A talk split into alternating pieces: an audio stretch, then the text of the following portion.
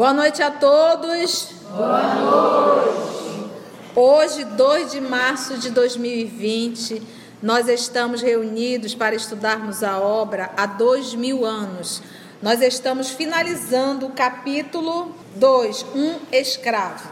Então, rapidamente, a nossa querida amiga irá fazer a recapitulação e logo depois iremos fazer a nossa prece de abertura.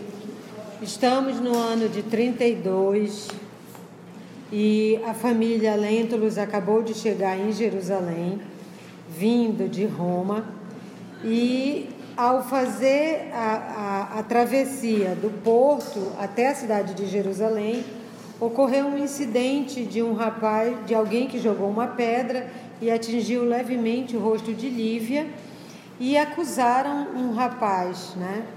E Públio Lentulus mandou açoitá-lo e depois disso o mandou para as galeras.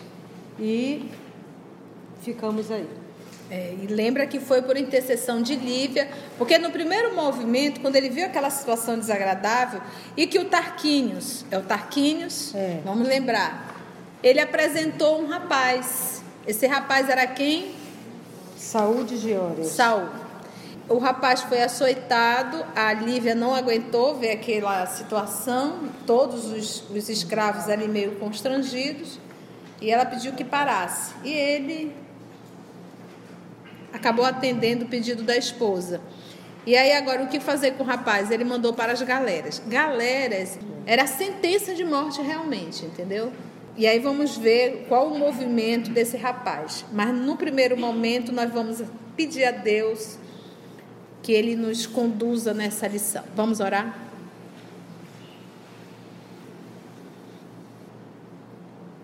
Querido amigo,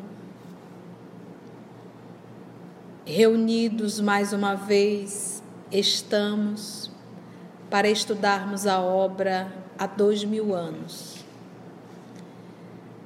A lição que o livro nos traz hoje é aquele momento de decisão do senador em que ele opta em atender o orgulho, o autoritarismo e que essa atitude dele aparentemente simples vai modificar toda a sua vida, trazendo um movimento de sofrimento muito grande e desnecessário.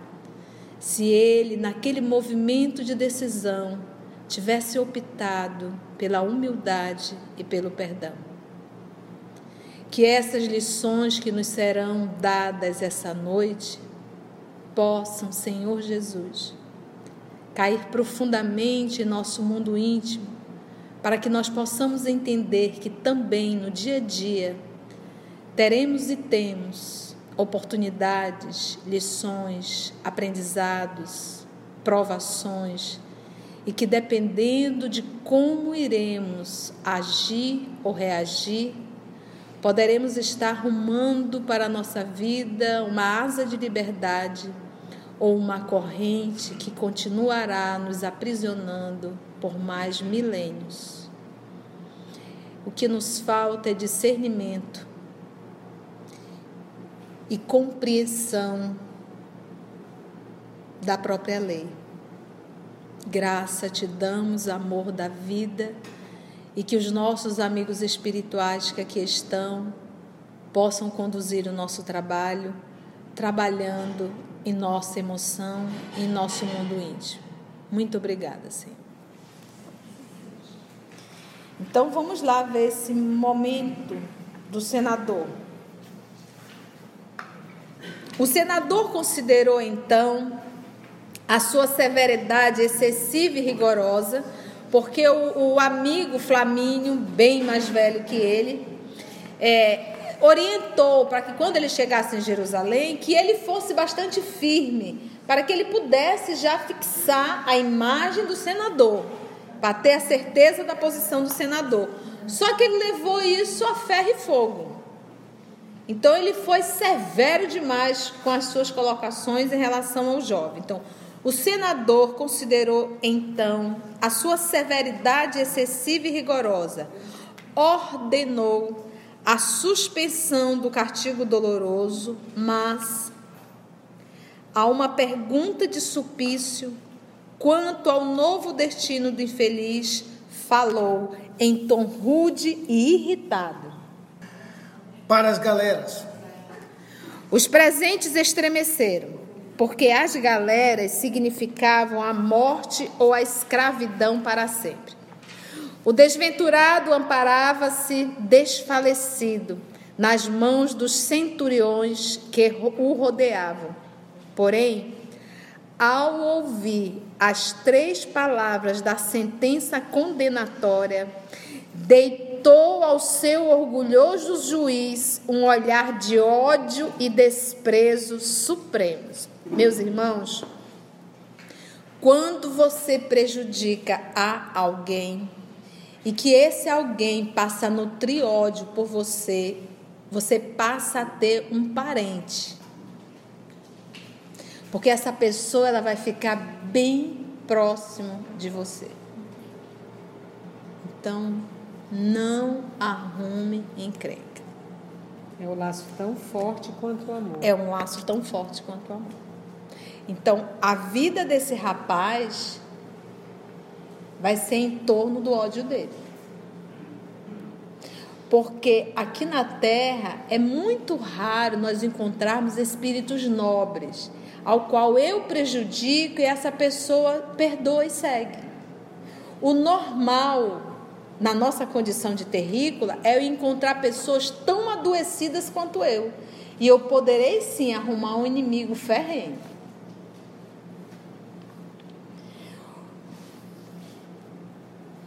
No âmago de sua alma coriscavam relâmpagos de vingança e de cólera.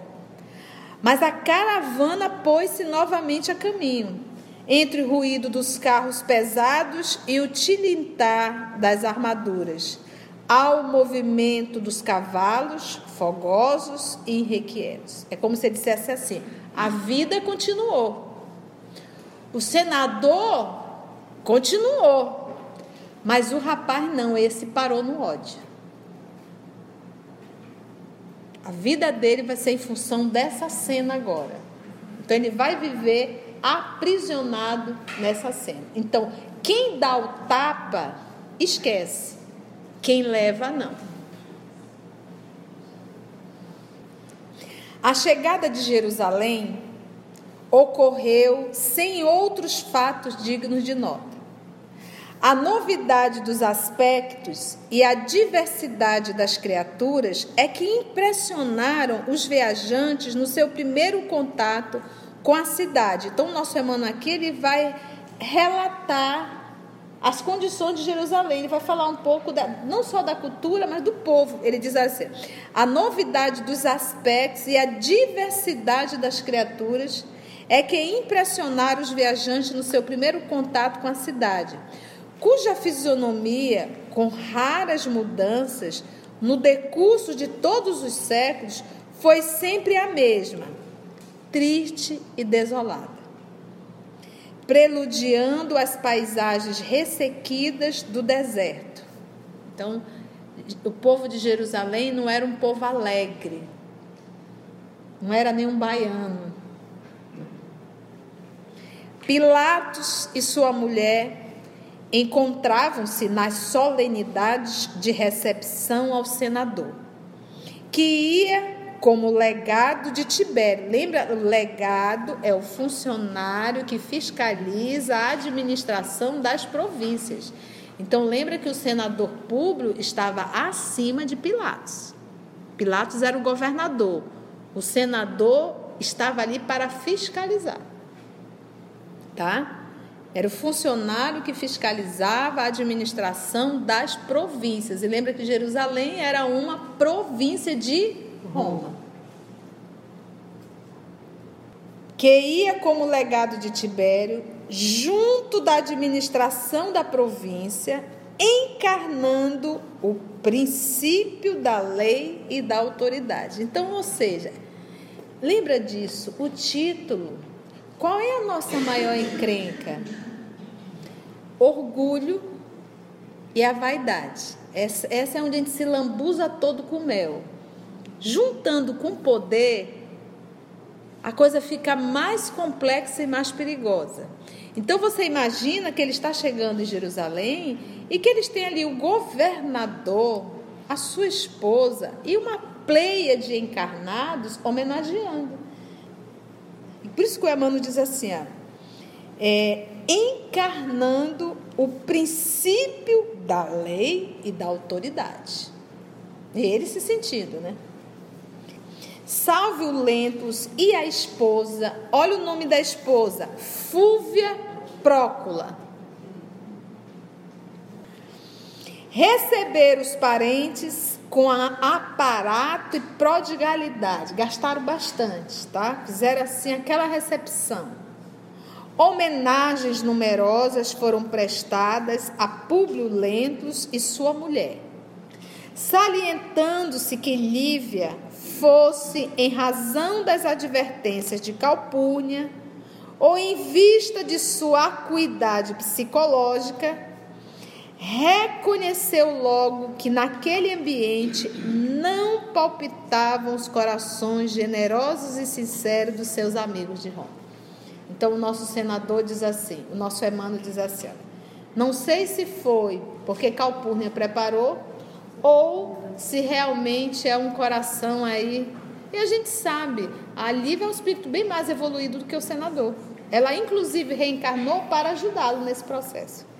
E muitas solenidades e homenagens só para isso é, enquanto o senador estava se embolando todo com esse mel, a Lívia estava ali, olha, só com o pé no chão. Ou em vista de sua acuidade psicológica, reconheceu então logo experimentando no íntimo dolorosa sensação de amargura e ansiedade. Verificara com satisfação que a sua pequena Flávia havia melhorado. Não obstante a viagem exaustiva, mas, ao mesmo tempo, torturava-se percebendo que Fúvia não possuía amplitude de coração para acolhê-los sempre com carinho e bondade. Porque lembra, vai ficar na casa de Fúvia, que é então tia, né? casado com tio, é tia, e que ela tem uma menina coberta em chagas. Então a Flavinha, ela não tem nenhuma doença é incubada que ninguém sabe. Olhou e já viu. E naquela época, doenças na pele, qualquer coisinha já era motivo de isolamento. Que as pessoas não tinham como saber se era a ranceníase ou não. Então, todos, é, e detalhe, não só isolados, mas o que? Havia um preconceito, um medo, um nojo realmente. Então ela percebeu que Fúvia não possuía o mesmo carinho que a Calpurnia. Calpurnia. Então a Calpurnia nunca foi cheia de dedo em relação à amiga e em relação à Flavinha. Já a, a, a Fúvia, sim. Que não possuía amplitude. Notara que, ao lhe apresentar a filhinha enferma, a Patrícia, romana, né? Vaidosa, fizeram um movimento instintivo de recuo. Imagina a dor. Essa é minha filha. Quando ela foi, que ela viu, ela recuou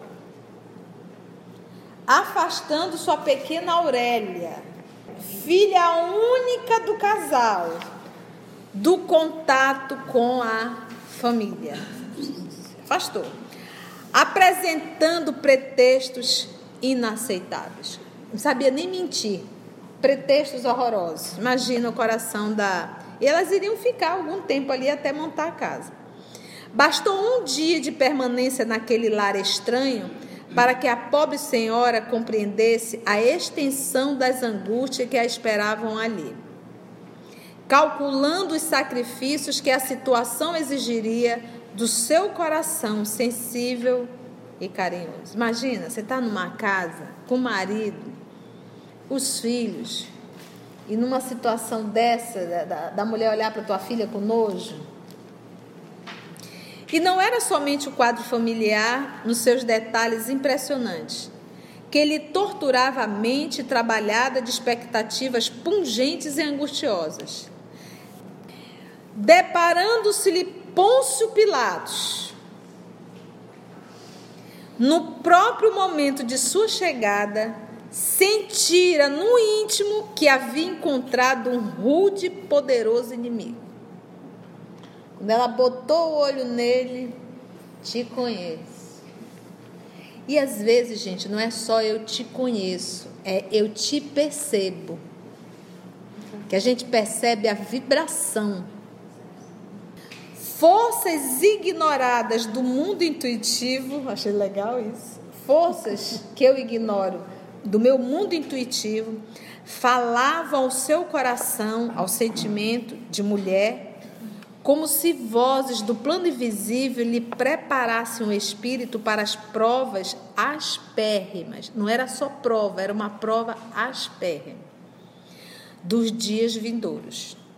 Sim, porque a mulher, símbolo do santuário do lar e da família, então aqui ele, ele, ele deu um adjetivo: não basta ser mulher para isso daqui é necessário uma mulher que ele coloca. Sim, porque a mulher, símbolo do santuário do lar e da família, na sua espiritualidade, ela pode muitas vezes, numa simples reflexão, devassar mistérios insondáveis dos caracteres e das almas. Na tela espessa e sombria das reencarnações sucessivas e dolorosas. Então, essa cuidade que às vezes uma mãe bota o olho e diz assim: isso não vai dar certo. Quer ver uma coisa na juventude que a gente tinha horror? É quando a mamãe dizia não vai. Aí a gente teimava e ia. E dava tudo errado. Aí a gente aprendia a lição, quando a mamãe dizia não vai, dizia entendi, não vou. E tia, quando ela fala que símbolo do santuário do lar e da família, é que ela não está, como era muito comum nessa época, procurando aventura, né? Ela está ligada no, no dever dela. Sim, porque a mulher, símbolo do santuário do lar e da família, na sua espiritualidade, pode muitas vezes, numa simples reflexão, devassar mistérios insondáveis dos caracteres e das almas, na tela espessa e sombria das reencarnações sucessivas e dolorosas. Públio Lentulus, ao contrário, é homem. Pedra, pedra. Não experimentou as mesmas emoções da companheira. A diversidade do ambiente, modificar ali um tanto as disposições íntimas. Já mandou um para as galeras, já chegou mandando chicotear. É ele manda e obedece. Estava em casa. Sentindo-se moralmente confortado em face da tarefa que ele competia desempenhar no cenário novo de suas atividades de homem de Estado, porque no Estado ele era o maior. No segundo dia de permanência, na cidade, tão logo regressara da primeira visita às instalações da Torre Antônia, nós já estudamos as torres, onde se aquartelava um contingente das forças romanas, observando o movimento dos causuístas e dos doutores no templo famoso de Jerusalém, porque vocês têm que lembrar sempre disso. Roma ia para levar a justiça, a administração pública, a administração política, mas ela não interferia no lado religioso. E os casuístas, é teólogo que se dedica a resolver casos de consciência pelas regras da razão e da religião. Doutores são aqueles que estudam e ensinam a lei mosaica, tá? A Torá, o nosso Saulo de Tasso era um doutor. Então, aqui no ano 32, com certeza, nesse momento, o senador Públio teve um contato com o maior doutor da lei, abaixo de Gamaliel, que era Saulo de Tasso. E dos doutores, no templo famoso de Jerusalém, foi procurado por um homem humilde e relativamente moço, que apresentava como credencial tão somente o coração aflito e carinhoso de pai. Então, olha a coragem desse homem para pedir para falar com um senador. Obedecendo mais aos imperativos de ordem política que ao sentimento de generosidade do coração, o senador quebrou as etiquetas do momento, recebendo no seu gabinete privado, disposto a ouvi-lo. Olha, ele fez um, um movimento, saiu do púlpito. Quem era? Um judeu, pouco mais velho que ele próprio. Então, ou seja, nós estamos falando aqui, ele estava com quase 30. Então, nós tínhamos aí seus 30. Nós tínhamos um rapaz aí de quase 40 anos, com um filho de 20, 19, que era um menino, que foi preso. Um judeu pouco mais velho que ele próprio, em atitude de respeitosa humildade, expressando-se dificilmente, de modo a fazer-se compreendido, falou-lhes nestes termos, porque dentro de Jerusalém eles falavam o aramaico. O senador falava o latim. E ele fazia um esforço para falar a língua do senador para poder ser compreendido. Vamos ouvir agora André de Gióias. Ilustríssimo senador, sou André, filho de Gioras, operário modesto e paupérrimo, não obstante numerosos membros de minha família terem atribuições importantes no templo e no exercício da lei.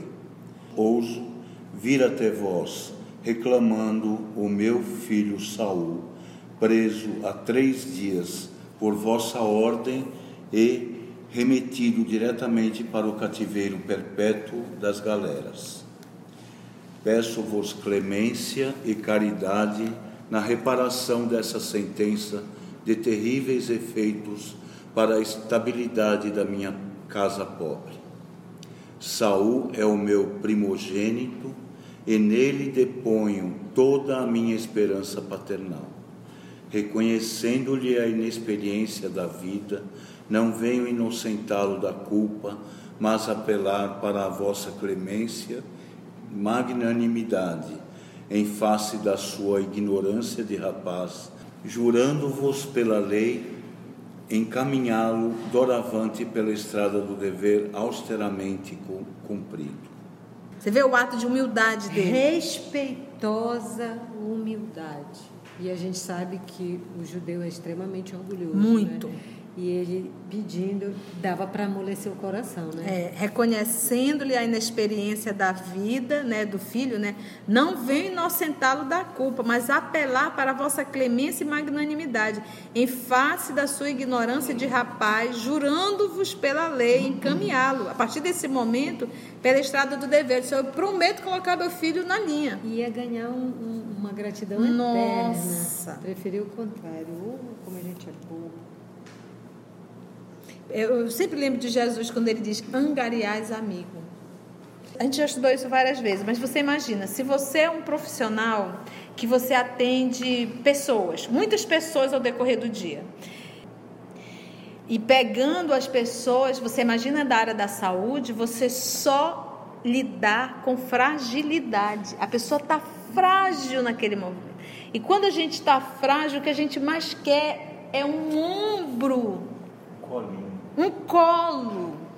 E você perder essa oportunidade. Então, esse movimento é que a gente tem que entender. E se eu estou aqui, a etiqueta é vamos angariar amigo.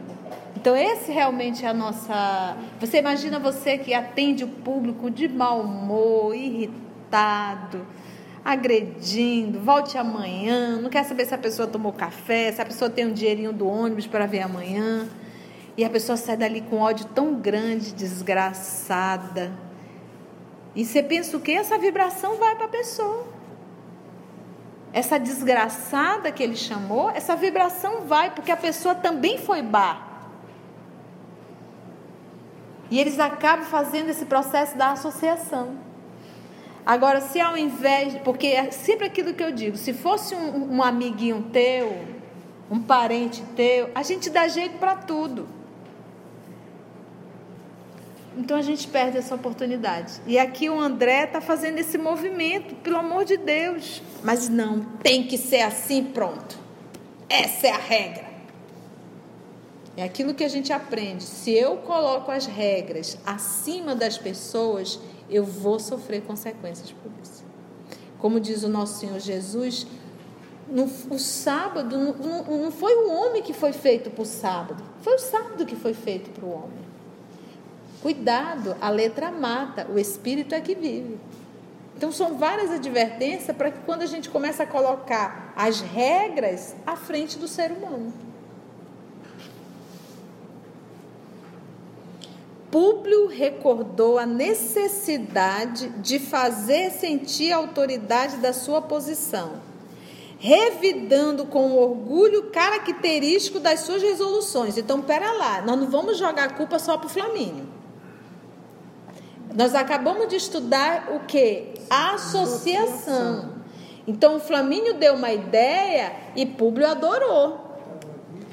Tava, estava vivo dentro dele, ele gostou disso. E tanto é que ele já viveu isso uma vez agora atrás, mesmo a pessoa intercedendo, e ele quer viver de novo essa emoção do autoritarismo. Porque tem pessoas que têm uma baixa estima tão grande que sente um prazer enorme em humilhar, em dizer, em desfazer, em gritar, em berrar e em mandar.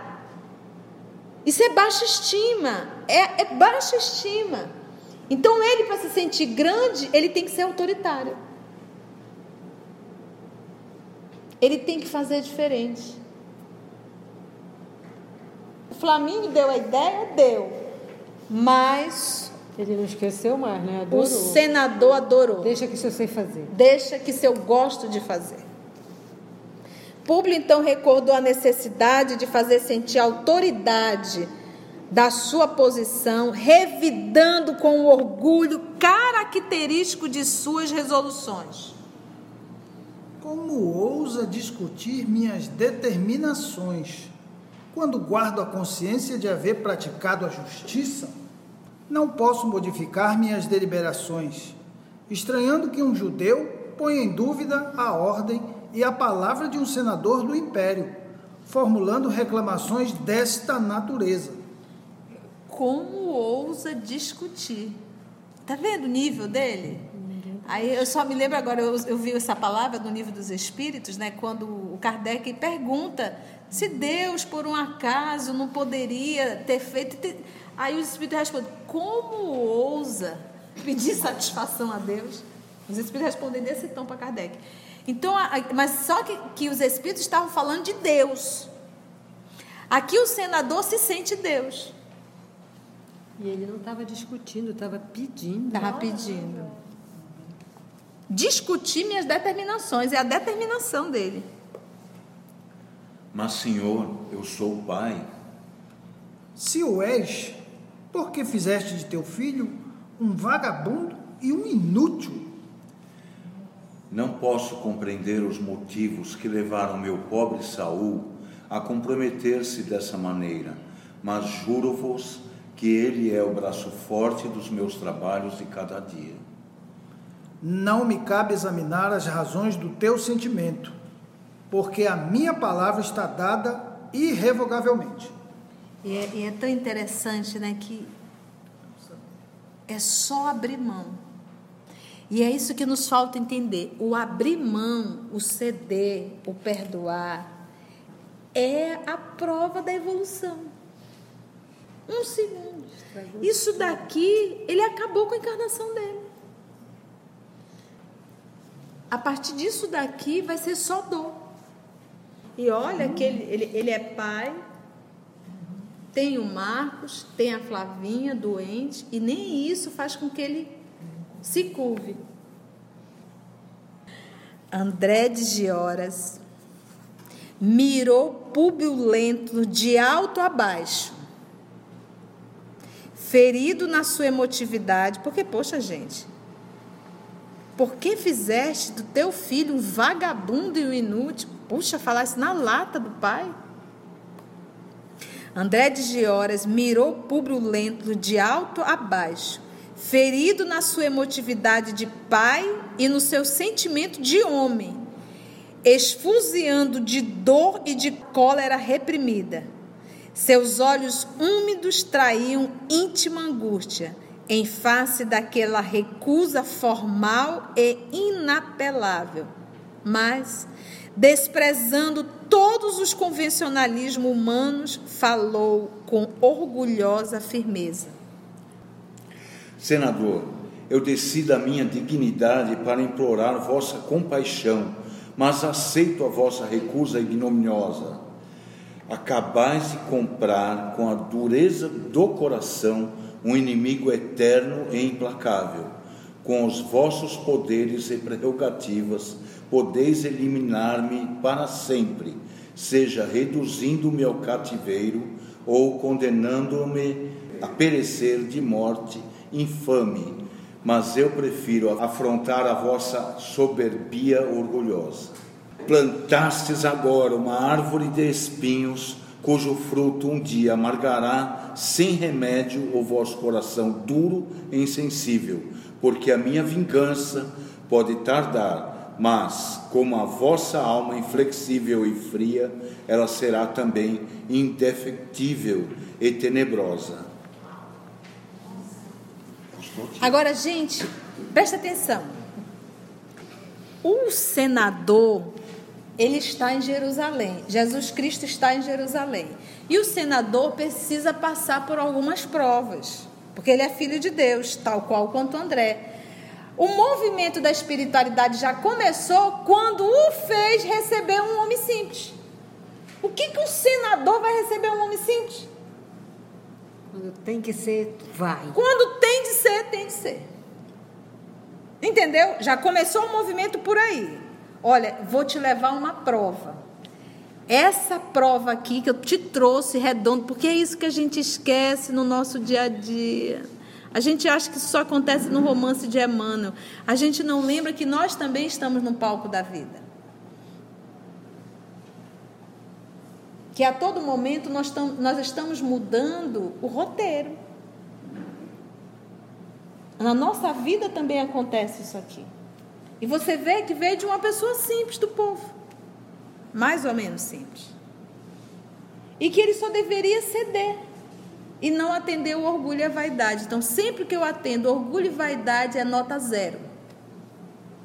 Cara, naquele segundo. Naquele segundo. E muda por bem ou por mal. Muda né? por bem e por mal. Então, você vê já o primeiro movimento. O segundo é o senador ter ficado calado ouvindo ele falar isso. Porque o senador ele poderia chamar o soldado, prende, mata.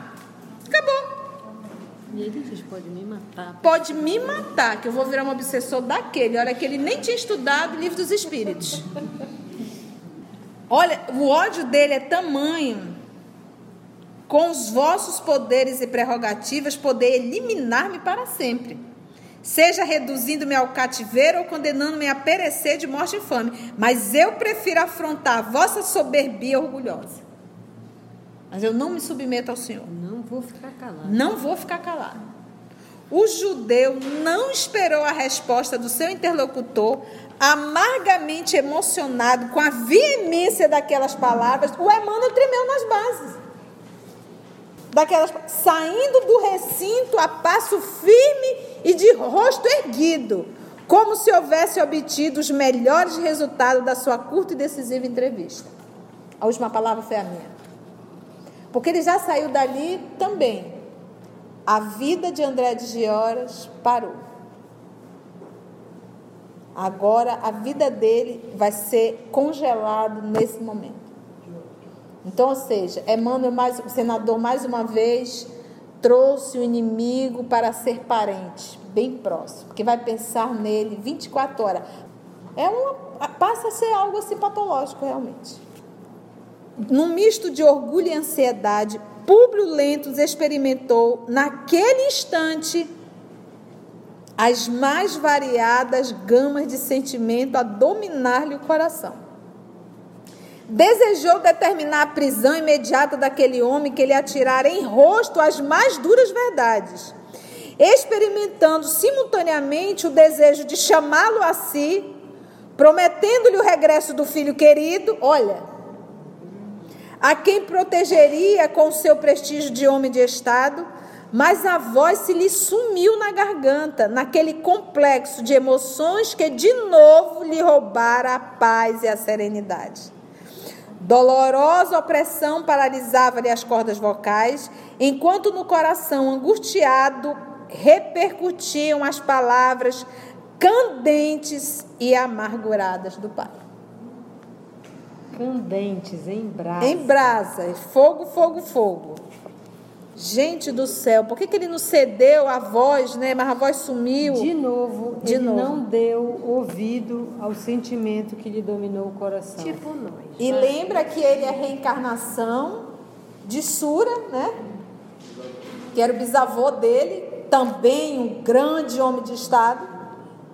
E que ele mandou matar muita gente, envolvido lá na guerra de Catilina. E ele teve um sonho, ele lembrou de tudo, tudo, tudo, ele reviveu tudo. Uma série de reflexões penosas enfileirou-se no seu mundo íntimo, assinalando os mais fortes conflitos de sentimento. Também ele não era pai e não procurava reter os filhinhos perto do coração? Aquele homem possuía as mais fortes razões para considerá-lo um espírito injusto e perverso. Recordou o sonho inexplicável que, olha aí, relatado a Flamínio, fora a causa indireta da sua vinda para a Judéia e considerou as lágrimas de compulsão que derramara em contato com um turbilhão de lembranças perniciosas da sua existência passada em face de tantos crimes e desvios. Só um, um, um parêntese novamente. Ele traz muito débito do passado? A tábua dele da reencarnação tá igual tábua de pirulito, cheio de buraco? Tá. Tá, o negócio tá feio. Então, toda e qualquer oportunidade de fazer o bem para ele era uma forma de aliviar essa tábua. Aí a gente pergunta agora: tu acha que é só a tábua dele, a nossa tá diferente? Não tá. A nossa também tá cheia de buraco. Então, realmente, nós temos que aproveitar todas as oportunidades E que a bate gente- a nossa E porta. quantas vezes quem não sentiu essa vontade de voltar atrás e não, deixa pra lá. É, agora já foi. agora já foi. jeito. Não faço mais não. faz isso. Orgulho. Orgulho. Agora também bate, me perdoa, bate, me perdoa, bate, me perdoa, isso é se vergonhice. Isso aí já não tem nada a ver. Porque aí passa a ser algo patológico. O perdão, ele é, ele é nobre. Então é isso que a gente tem que entender. Porque aí o, o doente psicológico, psicoemocional realmente, ele perde um pouco do bom senso. Então, para ele pedir perdão, ah, eu. A gente vê muito isso nos psicopatas. Ele bate na mulher, agride, aí depois ele vê, eu te amo tanto, eu te amo tanto. Aí beija, beija, beija, nunca mais vou fazer isso. Beija, beija, beija. Não dura 30 dias. Honrada de novo. É psicopata. Então não é disso que a gente está falando. A gente está falando desses momentos. Porque às vezes, às vezes a gente pega um estudo desse e aí diz assim, ah, ele me bate, mas eu aprendi lá com a tia que eu tenho que perdoar. Eu nunca falei isso. Por isso que tem lá dentro do Evangelho o divórcio. Está lá no Evangelho segundo o Espiritismo, um capítulo do divórcio. Vai lá ler. Então, perdoar, a gente sempre repete isso, não é anuir com crime. Perdoar, eu não vou revidar, mas vai para lá que eu fico aqui. Nesse caso aqui, não era uma convivência diária, eles não eram nem amigos. Era só um momento. Ele não ia ter que conviver com o André, porque difícil é tu perdoar e ter que conviver. Nesse caso aqui, era só uma cena, era um ato. Pronto, acabou. Tu vai para lá e venho para cá. Quando que ele ia ver André de Giora de novo?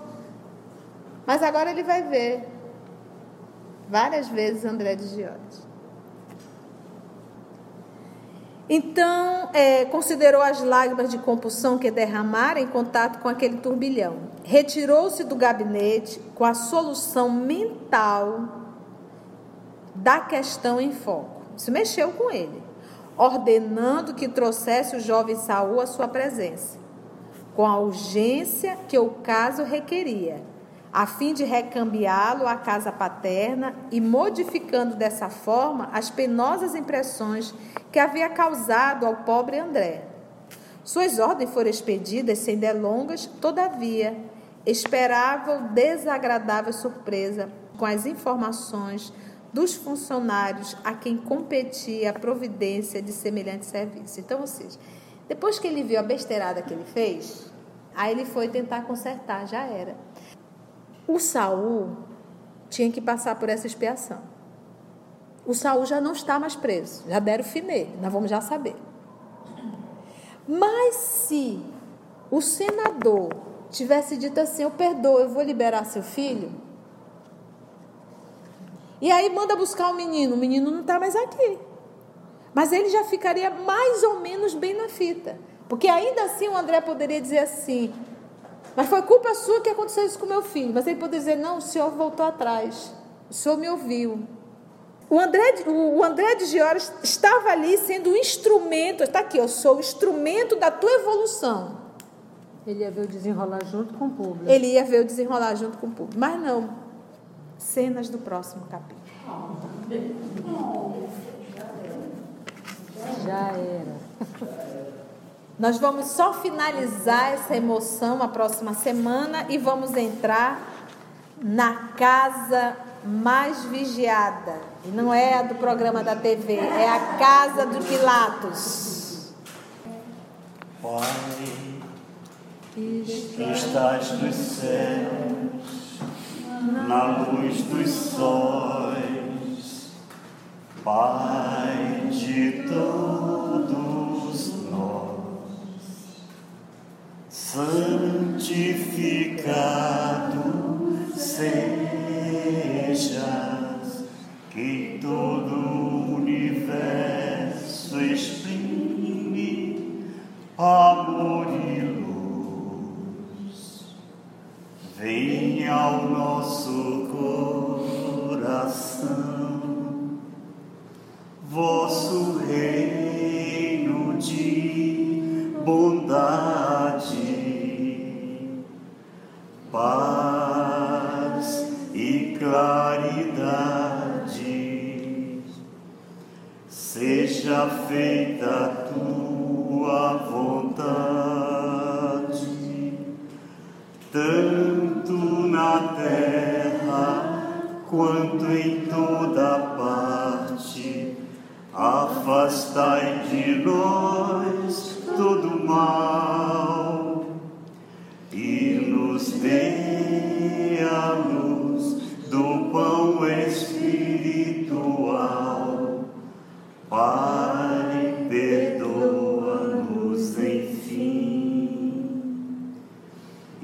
faz nascer em mim a luz do teu amor. Seja assim,